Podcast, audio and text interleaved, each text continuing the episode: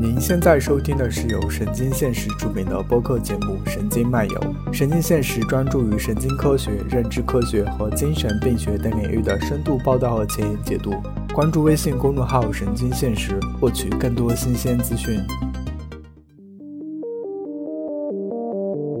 那这里我们就直接来讲一下意识上传的问题。我做一个简单的引入吧。嗯，可能会有人看到了有，嗯，就是 Netflix 新剧 Upload 这个剧的，呃，至少会有先发的宣传片有看到，然后有些人应该看完了全剧。它描述的大概是在一个技术相当发达的社会里面，当时呃美国社会，嗯，然后呃在你的在你死后。你的意识可以被上传到一个呃相高度拟真的一个 VR 的这种这种环境当中，呃，然后你的家人或者是任何在世的时候和你有关系的亲人朋友。呃，都可以支付一笔费用，让你维持呃你在里面的一些呃更好的娱乐和消费。但是如果不支付的话，呃，就是它是它应该是有一个签约的或者是一个呃签合同的过程。因为我没有具体看，所以我是简单概括一下这个情节。呃，然后比较有意思的一点是，呃，这部剧的男主他是在死后被上传到了这个这个虚拟世界当中，然后他的女主呃这个女主呢。啊，这个提前警告一下，有一点点剧透。就这个女主，她到后面的时候跟男主有一些嗯矛盾吧，然后威胁他说，呃，我是可以把把我的这些钱撤走，那你在这里面将享受不到任何的优待。这指的是，呃，男主可以看到一些这些虚拟现实为他生成的东西，比如说呃水、食品啊，比如说衣服。但他只能看，他不能穿上这些衣服，他不能吃这些食物，他不能像他不能消耗这些物品。虽然说他并没有这些生理需求，他他没有吃东西的生理需求，但他依然有这种娱乐和这种精神上的这种需求。呃，那这个其实我想联系到一点关于前面说的人的本质的问题。我们刚才其实谈到了很多，嗯，关于有没有这样一种呃。就关于这种生物体的本质，是不是它有一个在那里的这样一种本质？但我们一直没有谈到。呃，首先就是呃，人的本质当然是它不是一个静止的，呃，一个一个 static 的一个一个物体，它其实是呃是一个相当动态的过程。第二点就是它不是一个独立的个体。刚才王秋老师有提到说，呃，在反驳说语言不是工具的这个时候，提到说如果人没有语言。呃，那我们其实很难称他为一个人，因为我们没有办法进行任何的沟通，没有办法进行思考。呃，这里我简单提一个例子，就是呃，野孩子 Jenny 的故事，就他就是在语言学界非常有名，他是在十三岁前被他的生父呃就是虐待，然后一直把他关在一个地下室的屋子里面，一直没有让他学习语言。呃，他他渐渐就退化了，呃，一直到被解救出来之后，呃，一直到成年。都没有能再学会完整的语法结构、完整的这种句子，他只能学会个位数单词，这样。啊，然后这个能力一直到他死后都没有能再复原，这其实就是一个呃，你能说 Jenny 她不是人吗？也不能这么说，因为她依然有呃，她依依然有一定的这种社会关系，她当时还有一些亲戚，然后大家也知道她是一个呃有身份的，她可以找到她的身份证，然后你知道她是一个女孩，她只是因为一些非人的虐待，失去了一些人的基本功能。呃，我说举的这个例子是想说，其实人的本质是不是也有一部分其实是在跟其他和他人的关系当中去被确认的呢？那当我们在把意识上传的时候，如果我们和其他人的关系被改变了，呃，那这种我们的人的本质还能够维持像被上传之前那样吗？啊，非常好的问题啊，确实就是像意识上传，它在。很多的科幻剧、科幻小说里面都有提到。那么意识上传这个事情，它其实我们先不说呃刚才这个问题人的本质的问题，我们先说它需要哪些啊最基本的前提。就是我到自己我自己个人对这个问题呢，我是持一个悲观态度，因为从一个形而上学的维度来考察它的话，我觉得意识上传这个事情并不是那么的可能。这是因为我们的 mind 心智它是一个什么东西啊？这个心灵哲学最重要的问题就是心身关系问题，心 mind 和身体 body 之间。究竟是什么关系？那我们知道，像笛卡尔、柏拉图，他们是持二元论的观点。那如果没有实体的话，那灵魂照样存在。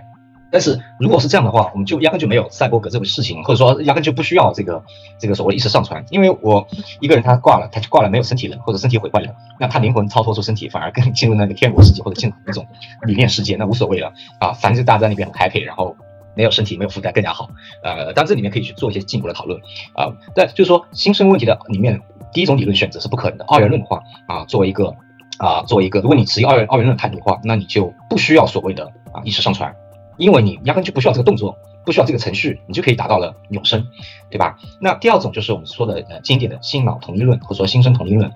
就是心灵是什么呢？心灵就是我身体中的这个颅骨里面的大脑，就等同关系。那么如果说大脑死了啊，那你的 mind 也就不存在了，你再怎么把它放在计算机上这是不可能的，因为它需要某种特定的物质物质的机制在那边啊，那就是我们的这个神经纤维啊一堆，这个神经元的一堆一堆聚合，就是我们的大脑啊。如果说你坚持心灵就等同于大脑化，那么心灵的上传或者是意识的上传也是不可能的，因为它没法传。那个计算机，除非它是用大脑做的，是吧？那就不叫呃这个这个我们一般意义上说的这个意识上传了，赛博格意义上意识上传。所以说啊，通常来讲，最后留下的就是所谓的功能主义。那心灵就是一一种功能而已，嗯，实现出了这个新颖的这样的一个功能而已。这个功能不一定需要我们这样的一个碳基生命啊作为载体，它可以实现在啊实现这样的一个功能属性的硅片上面，实现在计算机上面啊等等，实现在网络云端都可以啊，只要这个网络云端扮演这个功能就行。这是一种比较典型的这个啊所谓的啊计算主义，而且是很强的计算主义。但是这种计算强的计算主义，它里面有个问题，这个问题是什么？就是说啊这个计算是一回事情啊，那么计算的一个落实又是一回事情。这个 implementation 很重要，就是说是这样的啊，你按照一个计算的标计算这个标准的一个教科书的定义的话，我们很难以看到这个怎么样去避免这样的一些结论。比如说第一点，就是说按照你强计算主义的话，那么对于任何对象，你就存在。对该对象的某个描述，使得这个描述之下，该对象是一台电子计算机啊。因为计算的话无处不在啊。比如说我面前这这一堵墙，它可能实现了某种计算。那么要就是对任何程序，并且对任何足够复杂对象的话，存在着对该对象的某种描述，在该描述之下，该对象正在落实该程序啊。比如说我这堵墙，它现在正在实现，比如说 Skype 这样的一个程序。啊，谁知道呢？因为它里面某种特定的分子运动模式啊，它跟这样的一个 Skype 背后程序啊那些功能形式的结构是同步的话，那么它就实现了这样的一个 Skype 的运运算。但是说啊，就说如果这堵墙正在落实落实这样的一个啊程序的运算的话，那么如果它这这堵墙足够大，或者说呃一条河流它足够复杂的话，它里面的分子足够复杂它，分子互动足够复杂，它也也许可以落落实任何程序，包括落实我们在啊大脑中所落实的这些程序。假如说我们按照计算主义的讲法的话，它我们的 mind 就是一堆程序而已。那么实现你这个程序的需要某种啊某种这个物质，但这个物质呢又不是特定的，只要在功能上同步就行。那也许沙漠中或者是说地壳中某些岩石结构它特别的复杂，岩石岩石里面和岩浆的某些互动 interaction 它实现出了那个神经元结构的话，它也许就实现出了这样的一个大脑这样的一个功能，因此实现出了 mind 出来。但是这样的话，我们这样的一种。意识上传就成为一个任意的东西了，也就是说，也许意识它成为不是呃，成为了一种不仅仅是由人所独有的东西，而是说这个世界啊，它 everywhere 它都有有可能存在的这样的一个人类意义上这种意识啊，所以这里面就想我想说的是，很可能功能主义的这样的一种极端化的强功能主义要走要往前走的话，有可能跟这种泛心论泛灵论啊，它是殊途同归的。那这样的话，我们也也未必需要一定要去做这样的一个啊这样的一个呃意识上传工作。因为也许啊，我的某些意识，它恰恰被啊拷贝出来，就像 Davidson 的一个思想实验，叫沼泽人，一个闪电劈下来，击中了沼泽中一棵死去的树，然后我就在这这个树的边上，然后我的身体化为了灰烬啊，对吧？然后这棵树呢，它变成了我的这样一个物理的复制品啊，成了它里面的某些行动啊，某一些这个树啊所所所所所新形成这个沼泽人，它跟我原来的这样的一些行为表现完全一样，甚至它有这个 mind 这样的一个呃心灵的这样的一种能力出呃就涌现出来了。那这样的话，就是我何必要做这个意识上传呢？啊？我我不知道这样讲是不是啊能够，嗯，我刚才刚才王乔老师说这个很有趣，他其实说到的是这种，呃，我能不能理解为他其实是呃，不是说这是王乔老师的立场，但是他提到的这个这种理论框架其实是功能主义的，就是说，呃，如果我们能够获取可能某种呃我们的。脑活动模式，那我们可能在任何的物质当中，就是它可能不是这种我们现在人类身体上，它可能是计算机式，它可能是任何一种物质形式。但只要我们能够还原出这种活动模式，那我们就可以达到某种上传，这也是基本上的上传的本质。那这个其实我就嗯联系到了连接主义，因为呃连接主义的呃。鼻祖之一，不能叫鼻祖吧，应该说是现在的呃大佬之一，呃，就是 Sebastian，呃，他这这一期这一期那个还原论那期有讲，呃，但是我还是提一下吧，呃，为了为了避免待会儿讲不清楚，就是连接主义它有一种信念，就是说，呃，与我们之前说的这种。呃，心就是心和脑，不是不对，呃，应该说心和身的这种区分不一样。他认为，呃，这个心不仅仅是某一种，呃，这种，呃，非常非常，就它不仅仅是类似于一个非物质的，然后。一种流动的形式，他认为这个心还需要呃一个去给它给它流转的这个路径。这个比喻是其实是河流和河床的这种比喻，就是说，嗯，我们要找到神经元和我们。这么庞大的神经元的这些连接的呃模式，这个被称为连接组。如果我们能够记录下所有这些连接组每一个神经元是如何给彼此传递信息的，嗯，然后每一个决策怎么做出，每种感觉如何产生，如果能够记录下这些，那它们就是河床。呃，这个河床就是呃这个河流经过以后，它在这个地面上或者说在这个呃我们的大脑皮层上留下这种呃路径和痕迹。那这个河床会决定这个河流。流走向，但同时这个河流在流的过程中你会改变河床的形状，然后这个河流其实就是某种更 phenomenal 的这种现象式的这种意识。呃，那如果是这两个东西。我们我们知道河床什么样的，然后我们又同时能够产生河流的话，我们或许就可以呃达到这样一种意识上传的形式。当然，我当时在录连接主义那期的时候，也就是有一个怀疑，就是我们是不是只能记录河床，然后没有办法还原出河流？呃，但是这是这是一个问题，就是如果我们能够上传的话，我们是希望。呃，我我们是希望用什么东西来承接这个河流？我觉得首先是很重要的。然后这个确实是一个呃，它有一个这样的一种呃功能主义的假设。然后就是我想说的，就是环境的问题。因为呃，今天在认知科学里面有一个非常呃热门的，我不能不不确定它应该叫话题还是叫领域，就是具身认知的问题。就就是说，人的认知是 embodied embedded。然后是 inactive 的，这个大概说的就是我们是具身的，就是我们有这副身体，然后我们我们的身体和我们的外界的这种互动，给了我们一些感知信息。embedded 也是指这种人和环境这种呃人嵌在环境里这种关系。inactive 指我们某种呃我我不是很确定这怎么翻译，但大概是某种我们去主动的去呃交互，然后生成的一些一些体验的这种呃这种过程。那如果我们是上传到了一个另外一个环境。一个虚拟的或者说一个模拟的环境里，我们还能够做到呃，我们是不是就不没有办法做到这样的一种具身的体验？那那种状态下，呃，会有什么非常根本性的改变吗？对，就是我觉得是这样。嗯，你说的很对，我们都在想，就是我的一些经验，如果说把这些经验仅仅是离开了身体，往这个计算机的云端输送的话。那么我在这个计算机里面的那种体验是什么样的？我们就像呃内格尔说的，我们不知道蝙蝠的那种第一人称体验是什么样样的一样。我不知道在那个里面，我还能感受到我的手臂抓起一个重的物体的那种吃力感，还是说是另外一种完全现在无法想象的形式？啊，也许这个计算机能够给我们模拟出环境和身体来，然后在里面呢体验的这样的一种。第一人称感受和我们现实世界是一模一样的，Who knows？不知道。但是从一个技术原则上来讲，我们的心灵要使得它正常运作，并且继续正常运作的话，那它确确实实需要我们和环境的一种啊持久恒长的一种互动和耦合啊。我们都知道，那个心理学里面有个著名的感官剥夺实验，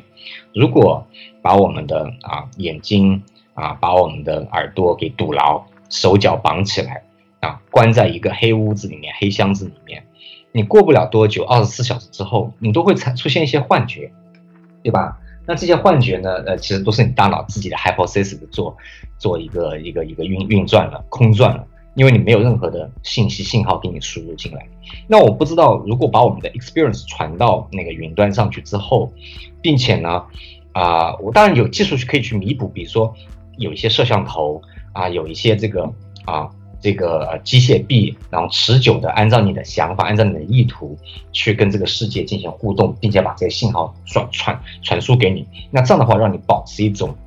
啊这种意识的统一性啊和环境的这样的一个啊恒长的这种啊连连接，那也许可以让你呃继续拥有这种具身感啊呃能够使得你这个 mind 在这个云端中继续运行。啊呃我不知道。这个问题该如何回答？因为我们缺乏这样的一个体验。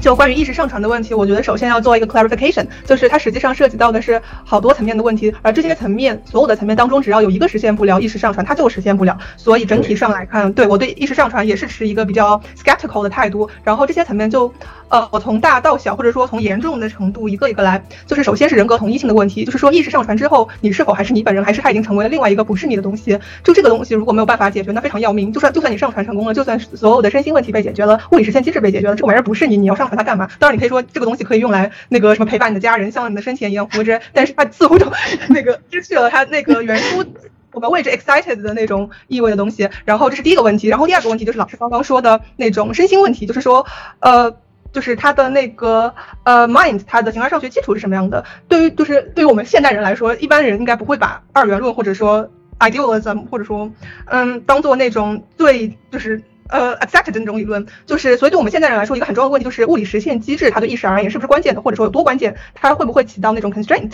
这样一种问题？就是说生物学意义上大脑及其构成部分，比如说神经元啊、神经交织细胞啊、连接组这些是达成意识的必要条件吗？这是第二个问题。如果这个问题没有办法解决，像老师刚刚说的，那我们必然要唱衰意识上传。我肯定不会往里面投一分钱的，反正。然后呃，第三个层面的问题是可能说算法或者说算力的问题，就是说计算机能够模拟大脑吗？并且怎么模拟？它可能有几个意味上的嗯问题，就是。它可能有几种那种实现方案，一种是整 classical computational theory of mind 这种 symbolic 的那种 style，然后呃这是一种，然后另外一种是 whole brain emulation，就是直接把你的大脑换成一个一个的呃硅芯片的构成部分，这样这两种的意味也是完全不一样的。因为如果你做全脑模拟的话，就像它可能会涉及到刚刚汉娜那个说的那个连接组的问题，一方面它那个和我们是不是只能模拟合成而不能模拟合流，另一方面。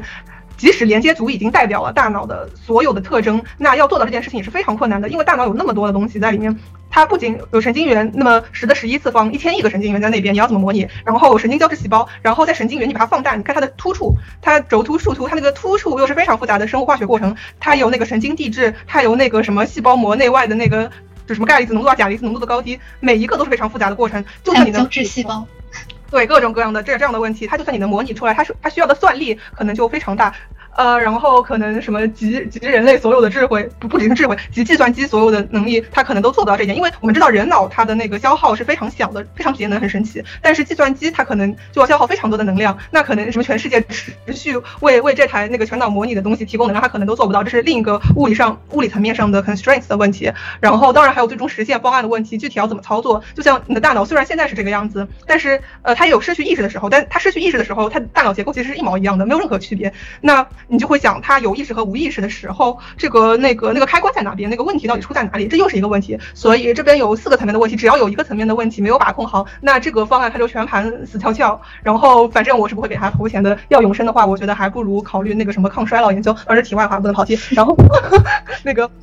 呃，然后我们说应该要从每一个层面来说，但是呃，我我想先那个呃和老师呃那个就是说一下老师刚刚说的那那些身心问题，就是老师的呃刚刚提出的东西，我基本上是赞同的。就是说呃基本上要承载意识上传，它唯一可能在情况上学基础是功能主义。但是不要说功能主义，它本身它虽然是一个 widely accepted 的立场，甚至我都是某种程度上某种意味上不太坚定的功能主义者，但是呃但它本身当然也会碰到各种各样的问题，就。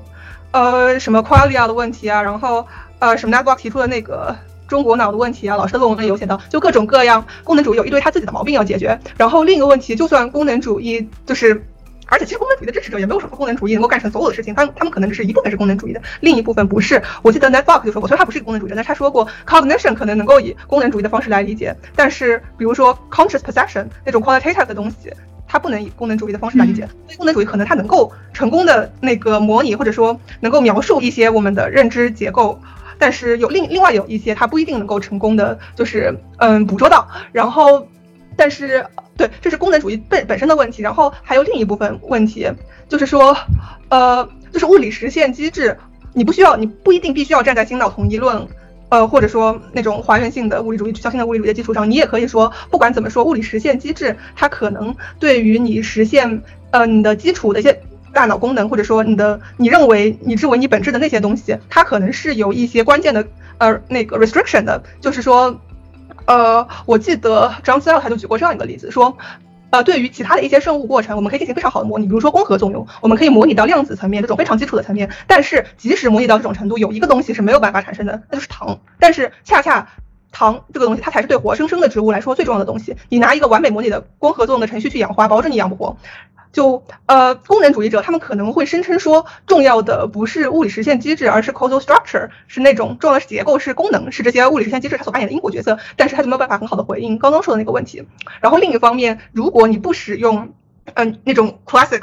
就是你你不说那种 classic computational theory of mind 的话，你就直接用那种最简单粗暴的 whole brain emulation 全脑模拟，我们就做一个非常简单的思想实验，就能发现它的那个呃结构其实。它也只是它，即使是关键，它也不能覆盖到所有最重要的层面。就比如说，你把大脑当中所有的碳元素都替换成其他的元素，say，呃，某种惰性气体好，我们就用氪，因为因为超人是氪星的。然后这样，你把所有的碳都换成氪，这样基本的结构没有任何改变，但是这个大脑就死得透透的了，就不会产生意识的。它的化学反应、神经递递质、什么突触、传导，全部都乱套了。当然，你也可以说这样就没有 preserve the causal structure。但是无论如何，它至少构成了一种比较严肃的挑战，就是说生物化学基础它是重要的，物理实现机制它是重要的，不是那些可以被功能主义轻描淡写的写到一边，自行慢慢的说这个这个东西是无关宏旨。的那种意味的东西，包括包括一些外星生物学家，哎，不是不是说外星人生物学家，我想说是 astrobiologists，对，这样这帮人他们在说外星生命体的时候，就是除了碳以外，可能也只有硅能够实现。呃，这说明了什么？这一方面，一方面它说明的一点就是说，生物化学机制它是它是有那种那个 restraint，就是那种 constraint 的作用，它那种 restriction 的作用，就是除了碳以外，只有硅，基本上你在它任何元素上面都没有办法实现。所以，简而言之，它它并不是说一票否决，说意识在人脑之外的基础上是不可能运行的。但它确实指出了一个非常严肃的问题，就是说这个问题在一定程度上它是经验问题，是 empirical 的问题，你不能不考虑它的物理实现机制。这是无论多么天才的纯思辨理论或者说思想实验都没有办法解决的问题。这是我对那个身心问题这个问题的看法。虽然我我就是只 focus 在了物理实现机制对于意识而言是不是关键这个问题上，这是一部分的问题。然后刚刚我们也顺便带到了算法的问题，就是说。这或者说，呃，算力的问题，就是即使身心问题被解决了，可能我们也没有那么多的算力来完成这件事情。还有一个，还有还有一个，还有个 double case，之剑悬在上面，那就是人格同一性的问题。意识上传之后，你还是你吗？就即使不考虑你的物理构造，可以是硅基的，或者说必须是碳基的，就算。我们这样想，就算你可以把意识上传到一具和你一模一样的复制体上面，那么你还是你本人吗？那这就涉及到了，还是涉及到本质的问题。但这不仅仅限于人的本质，包括自我的本质，就是说你是你，它到底是取决于某种心理上的连续性，就是 psychological continuity，还是说肉体上的一致性，或者是说灵魂这样的东西？当然，你也可以像佛教那样说，其实根本就没有一个我，但这样就没办法玩了，所以不能讨论这个问题。然后。所以，只要只要你说那个你把意识上传了，你就不是你了，那这就构成一个非常严重的挑战。呃，有很多这样的思想实验，就说，比如说你要跑到火星上去旅游，然后以前需要你肉身乘飞船过去，现在有个省时省力省钱的方法，就说传送。然后首首先你在地球上进入一个机器，机器扫描你的全身数据传输到火星，然后第二步是火星方面用这个数据三 D 打印出一个一模一样的复制体的你，完美的身体，完美的大脑，然后。呃，就是完美的复制了你现在所有东西，拥有你全部的记忆和认知能力。然后，但这是不是就是可以说明你已经成功的被送往火星，就可以把你滞留在地球机器的这一坨这坨无用的垃圾肉块给销毁了？我想大多数人应该是说不愿意的，因为。因为你会觉得火星上的那个你其实不是你，是你的复制品，而地球上的这个你才是真正的你。那么，出于同样的想法，如果意识上传的这样一个过程当中，你造了一个和你一模一模一样的大脑，然后再把你现在这个肉身的大脑给交互了，你会说那个玩意儿是你吗？还是说它只是一个你的低配版本的你的复制品？然后这可能是一个问题。然后把这个问题扩大化的话，就是它可能会产生一个 branching 的问题，就是说。我不知道大家有没有看过诺兰导演的那部电影，就是《致命魔术》。虽然这样说会剧透，但总之就是一个魔术师，他为了为了大变活人，然后用了一种非常玄学的方法，就是复制了无数个他，呃，然后每一次大变活人的时候，就产生了一个新的他，然后把现在这个他销毁了。最后我们就发现，在魔术就是那个魔术场馆的地下有那么一就是一千个他的复制体，但是我们会想，这个人本身是不是？早就死了。然后到底哪个才是他？Brunchen 这样一种论证的核心就是说。他的论证的思路是说，只能有一个你，所以所有的复制品的你，即使在心理上或者说在大脑的功能上和你是 indistinguishable 的，是那种完全无法分辨，都是一模一样的。但是那个东西其实也不是你。或者我们可以考虑一个更加实际的例子，就比如说一个胚胚胎，它如果分分裂成两个双胞胎，那么我们可以说是呃双胞胎 A 是那个胚胎，并且双胞胎 B 就是那个胚胎吗？好像这也是很难说的。就，但这边你可以说，它这边涉及到的其实是一个 type versus token 的这样一种区分。因为如果你是你认为你是你这件事情，它所涉及到的是 psychological continuity 的话，那么它可能，呃，你就你就会说，在 type 的意味上，呃，你的所有的复制体都是你，它就是个 type，就是，呃，但是如果在 token 的意味上，那么这些东西就没有一个是你。当然还是取决于你是怎么看你的，你到底是哪个东西。是，我觉得你说的我非常赞同啊。就你其实讲两个问题，一个是可能性问题，一个是必要性问题。可能性问题就是说形而上学的可能性和这个物理实现上的可能性。那那我自己关注这个问题，更多的是关注形而上学的可能性。那你这边也强调了物理上可能性。当我们讲这个人格同一性的问题的时候，尽管这也是一个形而上学问题，但是在涉及到这个意识上传、心灵上传的时候，这个问题引入过来，其实还是讲必要性。如果我上传的它最后的结果不是我，那我何苦呢？是吧？嗯，这是个必要性。但我还是想说的是。啊，也许我们要做一个调查的话，如果说啊，我可以把我的一个 mind 上传到上面去，是在形而上学的层面上和物理层面上都是 OK 的话，啊，尽管它没有某一种严格意义上形而上学的这样的一个人格统一性的啊实现，但是我相信仍然有很多人愿意做这个事情。这是一个很很很社会学、很政治学的一个问题，就是说，大家可能也许关心的不是那个我我的 body。啊，我死后那个我的 mind 是否跟我现在完全一模一样，并且拥有那种一模一样的这个心理内在经验的这个体验？很多人关注的可能不是这一点，而是那种一种个人身份的一个延续性。就好比说，我们说啊，这个学者他要著书立著，他他当然有有一种很崇高的想法，是为了啊为人类的文明增长一些呃人类文明的这个增长做一些自己的贡献。但是有些私人的想法，比如说是为了让自己这样的一种名望身份，他得到了一个延续和被承认、被认同，以及继续被承认和认同。但假如说现在实现了某一个人的这个啊心灵的这样一个上传，然后呢，大家会记铭记他啊，并且呢，他在里面哪怕不是第一人称的，跟原来那个人格是同一个人格，那是一个拷贝版本或者是一个被扭曲的一个版本，他仍然愿意，他觉得哪怕那不是我，但那好比是我的儿子在那边，是吧？继续活着，就是他会有这么一种。要求，所以说在这个必要性上面啊，我知道当下包括 David Chalmers 他们在讨论这样的一个意识上传、心理上传的时候，都会引入这样的一个人格同一性的问题。但是我们从一个实际的角度来考虑，也也许啊啊，我相信如果这个技术是 OK 的话，大多数人还是愿意去尝试啊，因为我们很多时候不仅仅关心自己的 survival 啊。这样的一个问题，而且是关心自己的一个身份啊，自己的一种能力，自己的这个社会地位和名望，他能够在后世当中继续被承认，可能是这样一个问题。对，对，对，老师您说到这个，呃，民主，你还想补充吗？哦，我我讲，就是我觉得这挺有意思的，这可能某种程度上对我，我之前没有想到过这个问题，但我现在想想觉得也挺有道理的。但我觉得这这个可能还有一个性价比的问题，就是假如说你要干这件事情，代价很高，它很贵，可能一些人他就没有那么热衷于要干这些事情。但是如果一去是上传能够，然后不仅是保存你的 identity，就是你还是你的话，可能大家会不惜一切代价去做这个事情，呃，因为否则死亡就意味着一切可能性和生命的终结，呃，所以我觉得这边可能涉及到对性价比的问题。但是如果你大家可以轻轻松松的就保存自己的 identity 的话，我觉得可能很多人还是愿意这样做的。对我就简单补充这样两句。呃，好的，我刚才就是想说到，老师说，呃，这个意识上传它也涉及到这个名望跟身份的一个继续延续跟保存的这样一个问题啊。然后我就是昨天看那篇，呃。大卫·詹姆斯那篇论文，他结尾也是说，如果人们想要保存他的意识，那么他现在的一个策略就是他要成为一个呃关于写关于这个意识上传的一个著名的论文作者，然后人们才会觉得他这个东西是有价值的，值得保存的。对，然后其内呃这其中就就有一个呃选择的一种倾向的问题，就是人们为什么会想要把他们的这个阶级身份或者说他们的这一种呃社会的地位继续传递下去的问题，它其实。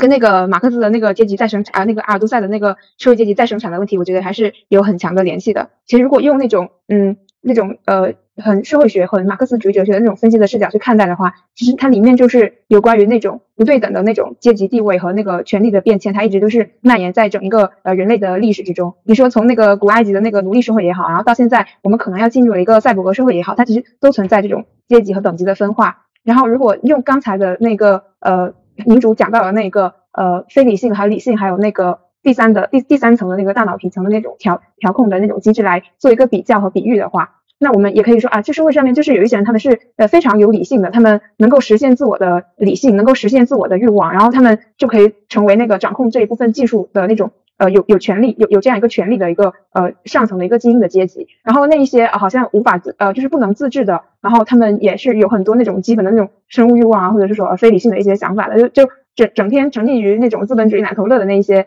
呃人，他们是不是也是那种我们那个边缘边缘层的那一些部分？他们也就是呃。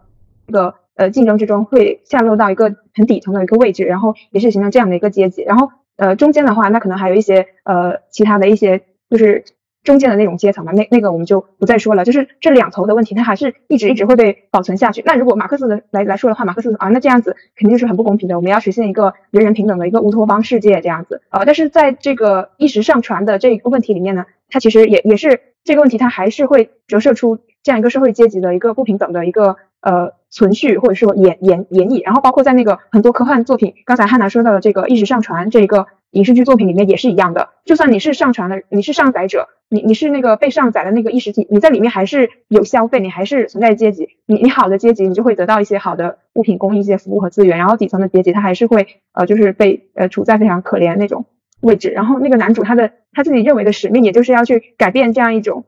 好像是技术带来的这种不平等的一些现状，然后他要实现一个使所有人都能够平等上传的这样一个技术。对，但是在这里面的话，我们会想到一个嗯比较宽泛的一个问题来讨论，就是它到底我们是要实现一种公平平等的那样一个未来的世界呢，还是说呃我们我们只能够就是不停的去努力，然后只能够让一部分人享受到这样的一些呃技术的便利，或者是说人类的一种呃最高级的一种成就？它其实还是。跟这个呃政治哲学之类的这个问题比较相近的，然后呃因为之前有读过王球老师的那一篇自我同一性的论文，然后也很想在这里面就是请教一下呃王球老师，就是您关于那个自我同一性它其实是一个呃利利他主义的一个基础这样的一个问题，您您觉得对对这个呃意识上传或者是一自我同一性这样一个呃问题它有什么消解，或者是说它在哪一方面它可以促成我们新的在那个政治哲学上的一些思考呢？啊，我觉得这两个话题其实可以分开来的。就是刚才我们都在聊这个意识上传，它似乎啊不那么可有可能，或者说也不那么有必要。那么啊，刚才我也讲，就是也许很多时候我们并并不是很 care 那个 i personal identity 的问题，而是 care 我的这样的一个身份的延续和认同问题。那这样的一种这样的一个关切点的一个转移啊，其实和像德里克·帕菲特他对于人格同一性问题的那个回答是比较接近的。帕菲特他在他的那个 Reasons and Reason the Person 理由与人格的这篇这本这本很厚的一个著作里面，他其实呃上来就在讲这样的一个人格同同一性的问题，就是他认为基于这种心理的延续性来看的话啊，我们压根就找不到那个人格同一性的问题的那个最后的根基，我们最后只有一种心理的延续性，仅仅如此而已，并不需要那个人格同一性啊。换言之就是说啊啊，用一个简单的通俗的版本来讲话，帕菲特他大概会认为，今天的我和明天的我啊，基本上你完全可以说是一个人。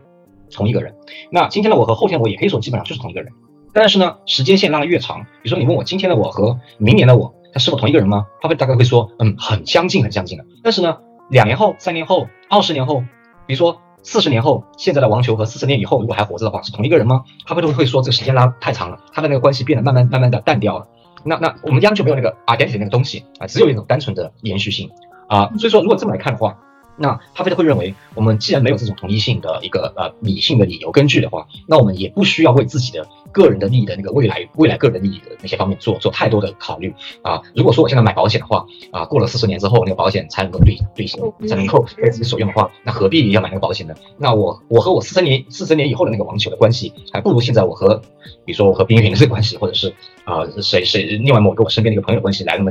在形而上学层面上来那么紧密。那我何必要把那个钱留在后面来花呢？对吧？我现在就可以啊，就是把它用在那个最需要的其他人的那个利益的考虑上面啊。它大概是这个意思啊。所以我相信，就是如果我刚才那样说的那个判断是基本靠谱的话，就是大家可能关心的，如果说要上传意识这个事情，即使如果呃即使没有一个人格同性的保证的话啊，大家也愿意去做这个事情，更关心自己的这样一个啊身份的延续性的话，那我觉得这和巴菲特的那个他对人格同一性的想法啊有一点比较契合。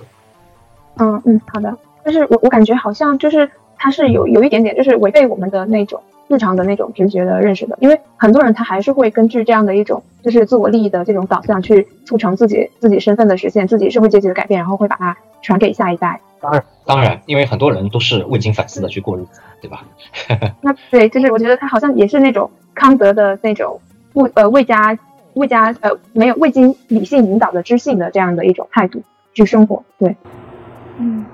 我我觉得刚才冰叔说到的，呃，有两点我想补充，一个就是说，呃。就是包括王晓老师说这个，呃，是巴菲特说这种，如果我们我们在自己就是现在这个状态下，比几十年后或者假设说我们寿命可允许的话，几百年后都觉得没有人格同一性了，那我们和这个上传自己还有没有任何的呃同一性可言？这个我就想到，呃，之前读一本叫做嗯 Things That Bother Me 的这样一本书，然后作者好像是个哲学家吧，然后太久之前读了，大那就是呃，因为现在哲学界有一部分人会认为我的这个本质就是呃。me 或者说这种。Self 的这种本质是在于，呃，是在某种叙事当中产生的。就是我是在我的一生中编织着一个完整的连续的故事，去把这些事实、时间、呃、地点、呃、事件，把它们联系起来，这样才形成了一个我。所以那些失去记忆的人，或者没有办法存储记忆的人，他是很难感知到一个那样的我的一个存在的。呃，然后这一点的话，呃，我在想，如果是，如果是，即便是意识上传，那是不是如果我们有一个这样的叙事，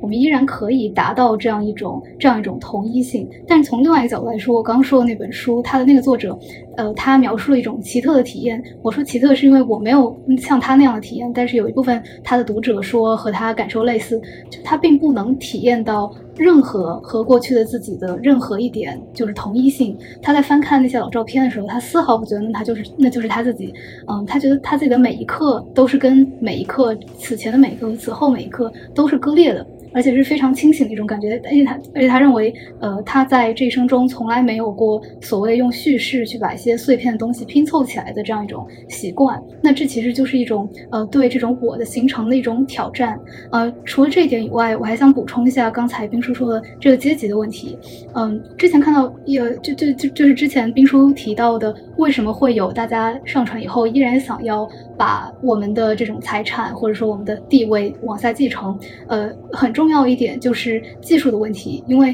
你是维持上传的这个机器，它依然要依靠物质世界的资源啊来运转，而这个这个运转，呃，它并不是一个说我们全人类现在立刻马上所有人都上传一个状态，而是它一定有一个渐进的过程。那那些留下来去守这些机器人，他其实在某种程度上就拥有这种话语权，或者说，呃，他依然有能够分配。呃，这种虚拟的现实中的物物质的这种能力，呃，除此以外，就是想提到一部电影，呃，是那个 Sleep，呃 Sleep Dollar 这部呢，它其实不是一个呃我们现在畅想的意识上传，但它其实也是反映了某种技术进步和这种它仅仅会加深阶级的这种不平等的这种现象。嗯，大概讲的是那些在呃。在 Mexico，就是在呃，在墨西哥的这些工人，他们可以通过一种呃类似意识上传，它更更像是远程的意识控制吧，这样一种形式，去远程的控制在美国呃繁华都市的一个呃机器人的身体，然后这具身体它会。从事一些高危工作，比如说在工地上，然后建这种非常高的大楼，啊，然后用这些机器人身上的这种锋利的呃刀，还有各种各样不同的呃器械来去完成这种建筑工人的工作。但同时呢，这个工人他真正的身体啊，他还是站在这个呃相对来说比较偏远的这个这样一个地理的位置，呃，相当于是完成了一种对你的劳动力的剥削，但是是一种不在场剥削。我觉得这也是一个呃比较有意思的一个补充的例子。好，我我就是对，大概也想讨论一下大家刚刚涉及到的一些问题，就是，呃，一个也是之前提到的，呃，刚刚汉娜说的那本书，我觉得挺有意思的，就是关于大，就是普通人的直觉，就是曾经的你和现在的你是不是一个人，还是说你会有很强的这不是你的感觉？就是，呃，对此我印象中有这样一个实验是。就是问大家，那个，比如说你的记忆消失了，你认为你是不是还是你？另外一种是你的人格改变了，你是不是还是你？这个第一人称和第三人称的那个被试，就是，呃，就完全不一样。比如说，呃，你自己的记忆消失了，你会认为这已经不是你了。但是你的家人和朋友会觉得，即使是这样，你还是你。但是如果你的人格发生了极大的改变，比如你曾经是一个脾气很好的人，现在变得非常暴躁，你会觉得你还是同一个人。但这时候你的家人和朋友就会觉得你不再是同一个人了。所以，呃，这个人格同一性某种程度上也可能会涉及到视角的问题。然后，呃，另一点就是，呃，王秋老师刚刚提到的帕菲特的那个。对帕菲特的那个理论，其实我觉得很多就是他未必是符合大多数人的直觉的。虽然他他进行了一个非常精细的论证，然后，但但是我想说，就是和他那个结构类似的一些其他的论证，包括像嗯特修斯之船那种，就是人体它的每一个细胞，呃，可能每过那么几年，它就会变成就是。进行全盘的改变，然后像你的那个记忆之类的，你记忆的存储实际上很多，它都是一个重构的过程。你本来在工作记当中的东西，经过海马体以后变成了长期记忆，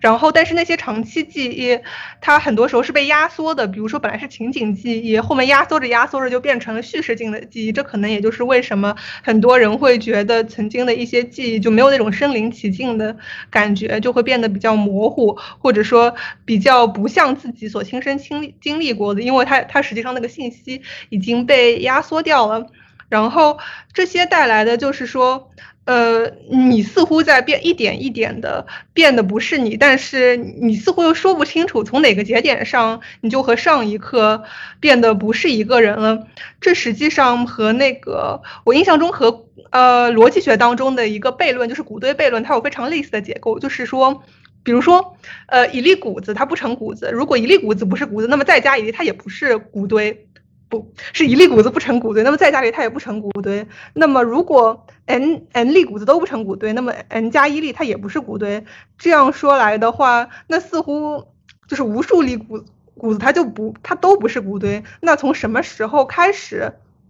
你似乎就是能看到这样一个堆在那边，那么什么时候开始，在这一颗谷子之前不是堆，它之后就是堆了。那这个问题也可以被迁移到就是我们人格同一性的问题上来说，也就是说，在什么时刻，呃，前一个那个时刻你还是你，但是下一个时刻你就不是你了。这似乎是一个非常 tricky 的问题。然后针对谷堆悖论，逻辑学家其实提出了很多很有意思的想法，比如说他们会说使用那种 fuzzy logic，或者至少是 many values logic。想法来 crack 这个 problem，就比如说你不能把那个呃是或者不是这样一种二元的逻辑结构引入这样一个问题当中，你可以引入一种比较多元的逻辑结构，就比如说现在的现在的一粒谷子是百分之一的谷堆，两粒谷子是百分之一点一的谷堆，这样子。百分之二的 谷堆，这这这个这个数数值很不精确，但总之 idea 就是这个样子。所以小时候的你和现在的你可能是，呃，可能小时候的你是只是怎么说，和现在的你只有百分之那么那么多少的可怜的相似度，它不是完全的你，但也不是完全的不是你，只是一定程度的是你。但是这样大家的直觉就会产生各种各样的。呃，个体差异性就是可能有些人会觉得，像巴菲特这样的人就会觉得差那么多，那那那个时候的我已经现在不是我了，于是我可以放心的，呃，把我现在的什么财产分给需更需要的人之类的，就这样的一种。但是其他的人可能他所分配的这样的一种比例就不一样。就是比如说，他会觉得小时候的我是百分之九十九的我，然后每过一年的我都是百分之九十九点一的我，百分之九十九点二的我。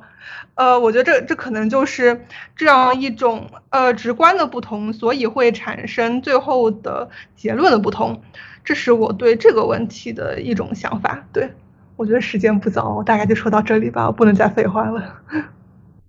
OK，嗯，就是我在想。啊，就这个问题的话，我简单总结一下，就是说，其实，啊，这个事情呢，啊，它里面就涉及到一个，你究竟是从内在的标准来看，一个第一人称标准来看，还是第三人称标准来看？那么，即使从第一人称标准来看的话，刚才你也提到，我们的记忆呢，啊，很多时候是被建构的。啊，我对我小时候五岁的那年发生了什么事情，它很多时候是我父母反复跟我讲的时候，我再去把它编织出来。并且呢，深信不疑，认为这就是我当时，呃呃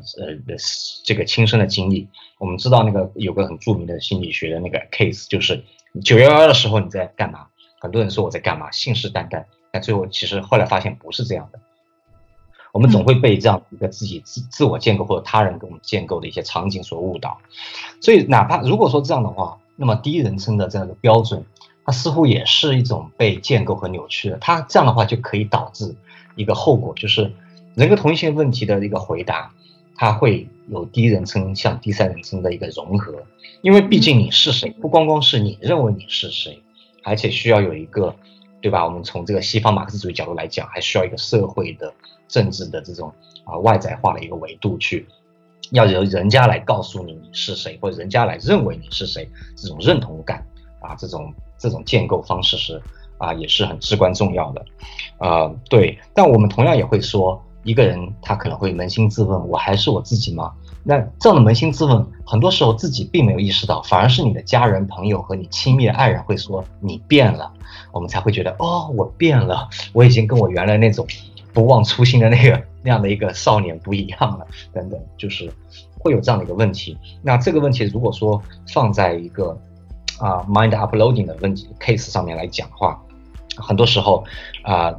对，就确实会我们会觉得你这样的一个人的个人的一个成长的历程。如果你是一个自然人的话，那么你以后会怎么样呢？我们有个 expectation，有个 hope，你的家人、你的朋友、你身边的这样的一个人，这样的一个环境，都会对你有这么一个期许。但是如果说你做了一个很极端的改变，你变成了赛博格，甚至你活在了云端的话，这样的一种改变，哪怕你有第一人称的这样的一个啊标准能够 hold 得住，其他人也觉得这不是一回事情。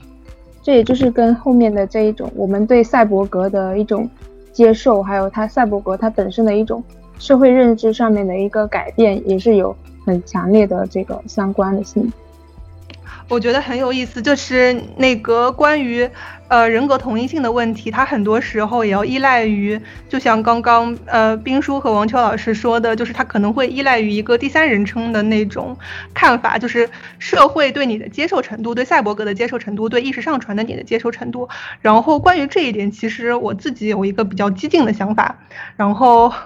呃是这个样子的，就关于不忘初心这个问题。我一直觉得它是一个非常虚构的东西。就如果如果我们把时间线拉长推远，退回到最古代、最原始的那个时代，就是如果你真的按照不忘初心这样一种说法来讲的话，那么那么人类或者说一切生命体的初心，其实就应该是，呃，保存信息，尽可能的延长生命，或者说是繁衍后代。那么其他一切的东西。就是比如说情感，比如说意识，它实际上都是帮助帮助你的生命那个进行复制或者说保存的这样一种手段而已。但是我们现在会认为这些东西是更加重要的，而不是那些东西是更加重要的。就是嗯，我们现在会认为，比如说一个科学家鞠躬尽瘁，死而后已，一生未婚，成日投身科学事业，结果那个那年纪轻轻就猝死了。他这样的一种行为是不符合那样一种原始的判断的，因为他既没有尽可能的保存自己的生命，也没有尽可能的繁衍后代，就是，所以他实际上和那个就是原本意义上的那种意味上的，他可能就是，呃，和和原始的那种标准来说，已经已经他已经不满足那样一种标准了。那么我是在想，就是如果能够进入。后人类的这样一种赛博格的社社会，且不论意识上传能不能实现，那么那个时候人的评价标准，包括认同标准，可能都会发生那种激烈的巨变，导致我们现在的评价标准就未必适用。所以我是持着这样一种比较，嗯，比较 flexible，并且比较 skeptical 的观点的。然后，对 这种时候，我就要我就要引用尼采来说。人类是一根悬在动物和超人之间的绳索，是那种未完成而应当被超越的。然后人们要改造生命，以后生命应该书写自身。对，大概就是我的想法。然后我想啊，对，就是我这里面就是又引出另一个话题，就是我们对于比如说在今天就讲这个啊，机器人或者说人工智能它是否拥有自我的问题，对吧？啊，它它它有一定的关，就是。我们会觉得这个毕竟人格统一性的问题涉及到自我，但是啊，我们会说这个自我从何而来呢？或者说你这样的一个啊，赛博格也好，或者是一个呃机器人也好，它是否拥有自我这个问题，它它它，我觉得这里面有很多有趣的啊话题可以去发掘。刚才我们讲到了说人格统一性，它需要一种外在的认同和建构。同样，在我看来，啊。自我意识这个事情，它恰恰也是需要一种外在化的第三人称的，啊，一个一个认同和建构才能出来的。因为毕竟，如果说我们真的认同，啊，人类的 mind 是一个具身的，是一个 inactive embedded，是一个啊，甚至是延展的话，那么外部做你个体之外的身体之外的那些其他的那些拥有拥有意识的那些存在者，对于你来，对你的 mind 来说。它起到了至关重要的作用。这个事情啊，可以在有一部美剧里面得到很好的体现，就是《西部世界》。我相信很多人看过，呃，我自己是看了第一季。然后呢，我觉得《西部世界》在第一季里面，它至少要有个讲了一个关键词就是自我意识，对吧？因为你《西部世界》场景设定中那些接待员的那些机器人，它其实是可以通过图灵测试的。在各个方面跟人类表现没有任何差别，你肉身是真假难辨的啊，然后你知觉、认知功能、语言和行动能力也是真假难辨的，而且甚至有一些可调度的那些现象意识和和感受性，比如说对痛苦啊、梦的体验，那些接待员他也有。就是说，你根据英美哲学我们这些主流的看法，那这些东西都是产生自我意识的原材料，但问题是。这一切都没办法阻止这些接待员仅仅只是机器人的这样的一个初始命运。那为什么呢？其中这有两两个原因。第一点就是说，这些接待员他们的这个 mind 的控制权仍然掌握在真实的人类手里面。他们他们其实可以拔掉那个插头，他们就就 O OK 了，就挂掉了，对吧？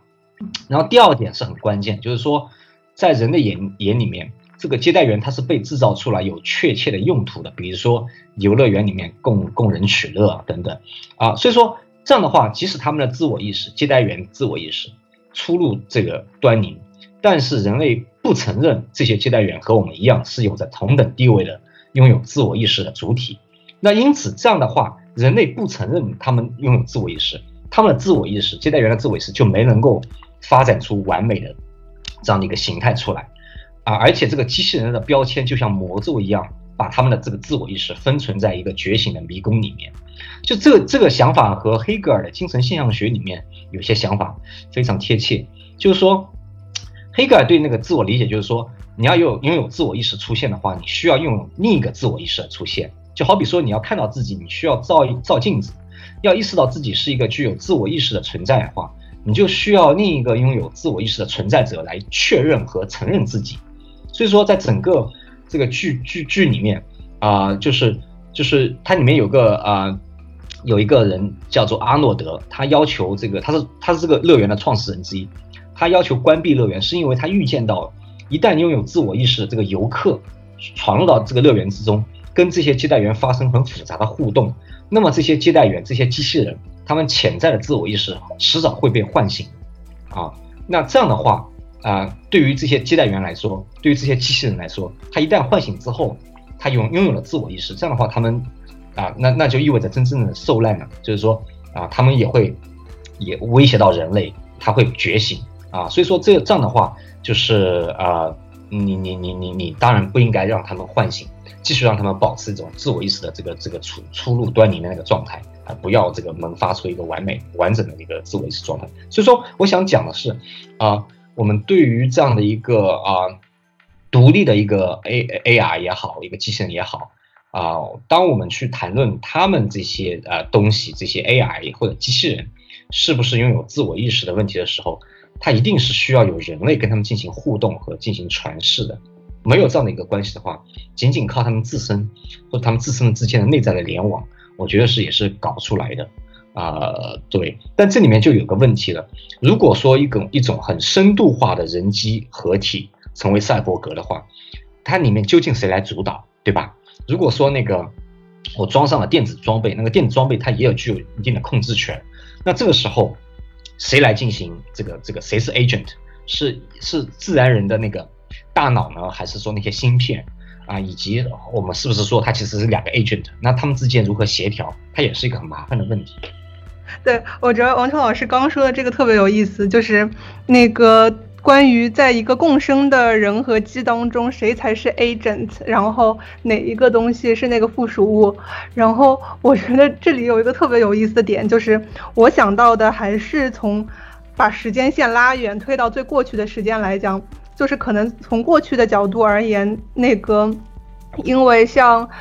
那个意识，包括说理性，它相对动物来说。相对动物性的那种边缘系统来说，它都是后进的，所以，呃，那种原初的占据主导地位的是那种混沌的原始本能和原始的情感，之后才出出现了那个像柏拉图意味上的那个驾车的车夫，所以那个是后来的，相当于如果你把新的大脑皮层，那个把新的理性啊这种东西。我觉得它可以看作是一种新的寄生物，就是相对于原初的那一种动物性的东西来说，它是之后夺取了那动物性的那个层面的主导权，然后它自成一派，使得我们现在觉得那个东西是重要的。那之后，我们人和赛博格合为一体了之后，他说不定也会夺取他的主导权。但是我们现在似乎听起来是比较可怕的事情。但是到那个时候，那种新的合成物可能就这不不一定这么觉得，他们可能会觉得这才是自然的，这才是常态，这才是应该被提倡的。这就是我大概的脑洞，就这样补充两句。啊，对，确实如此。就好像我们今天觉得一个不带智能手机的人，他连健康码都没有，他上不了公交车，他出不了门，是吧？那我们觉得这是不正常。嗯，对对，嗯。那我们这一期的整一个呃过程也是非常的漫长了。然后我想就是做一个比较粗糙的一个呃总结吧，就是从一开始我们在讨论人的本质的时候，老师也是反复的提到这个。呃，人的理性的这个维度，它其实，在我的这个思考里面，它理性，理性它是自我利益的一个保存。然后我们的这个人，他在树上面看到，不，人在那个陆地上，然后看见树上有一颗苹果，或者是说你在呃，就是人人从那个树上面下来，从猩猩变成人的这个过程呢，它其实就是有我们的这个呃原始本能的一个欲望，它在驱使我们去实现自己的一个呃想要的这个。呃，欲望和这个利益，然后它，我们的这一个理性，它不断的就是跟这个社会整一个的这个环境的改变，这个自然环境的改变，不断的得到外化，然后最后慢慢的在独立形成一个呃，好像可以操控人的一个技术力量，然后我们感觉到人被异化，或者是说感觉到了这一种技术力量对我们的这种呃威胁和恐惧了以后呢，我们和这个技术力量之间。我们我们可能呃要跟未来的出现的这种赛博格之间，我们要怎样的去呃去做一个连接和一个承认，然后最后去达到一个呃呃非常呃也不说乌托邦吧，就是一个比较理想的一个赛博格的一个社会。然后这也是我们整一期的，就是我们可能要分成两期，然后去讲这样一个话题，然后我们的一个呃核心的一个表达的一个。主题啊，然后这就是本期的呃神经漫游的内容。非常感谢王秋老师的时间，非常感谢银竹的时间，非常感谢冰叔的时间。然后我们这一期的这个播客就到这儿了，大家下期再见，拜拜，嗯，拜，再见。